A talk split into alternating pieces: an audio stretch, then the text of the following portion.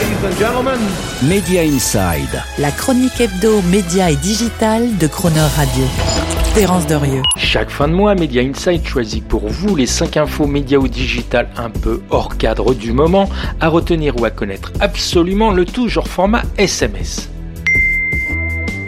Au son de la vitesse hypercinétique, hypervitesse, hyperaccélération ou même accélérationnisme, autant de néologismes pour désigner la fâcheuse tendance de l'innovation et de la globalisation digitale à exponentialiser la notion de vitesse. Toute la génération Z regarde depuis longtemps en accéléré x1,5 ou x2 les séries sur YouTube ou sur Netflix. Eh bien, place désormais au speed up, qui consiste à remixer des titres musicaux en les accélérant pour ensuite les proposer sur Spotify, qui les regroupe même dans une playlist officielle, la Speed Up Songs, ou pour illustrer en mode raccourci des vidéos sur YouTube ou sur TikTok.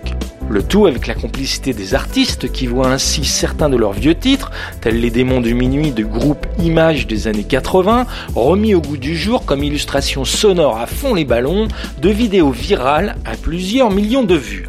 Et des labels musicaux qui se frottent les mains avec la bonne surprise d'empocher ainsi des royalties d'un nouveau genre.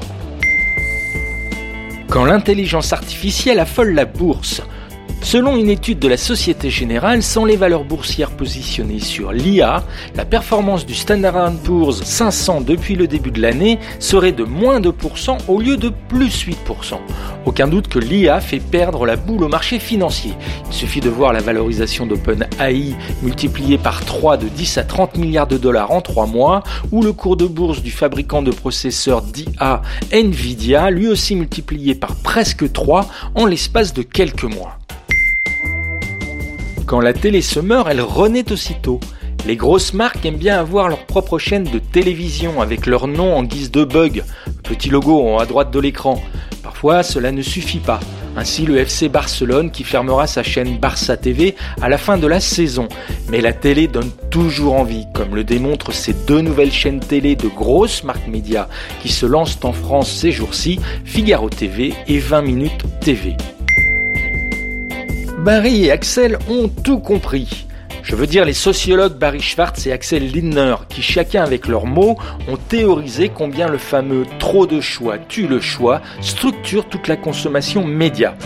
Preuve, ce qu'a récemment confirmé David Zaslav, le président de Warner Bros. Discovery, concernant la consommation des programmes sur HBO Max. 5 programmes suffisent à concentrer 90% de l'audience et 20 programmes parviennent à rassembler 98% de l'audience du service. La preuve d'un avenir du streaming plus dans la rareté et l'éditorialisation que dans la profusion et les librairies infinies. Tourner un film post-mortem. Branle-bas de combat chez tous les lawyers business d'Hollywood si l'on en croit ce qu'expliquait récemment l'acteur Tom Hanks au micro de l'émission The Adam Buxton Podcast à propos des conséquences de l'IA sur les droits images des stars de cinéma. Ceux-ci se trouvent désormais de plus en plus à devoir négocier les conditions juridiques et donc, vous l'imaginez bien, financières, dans lesquelles leurs personnages, leurs visages et leurs voix pourront être utilisés post-mortem dans de nouveaux films ou séries.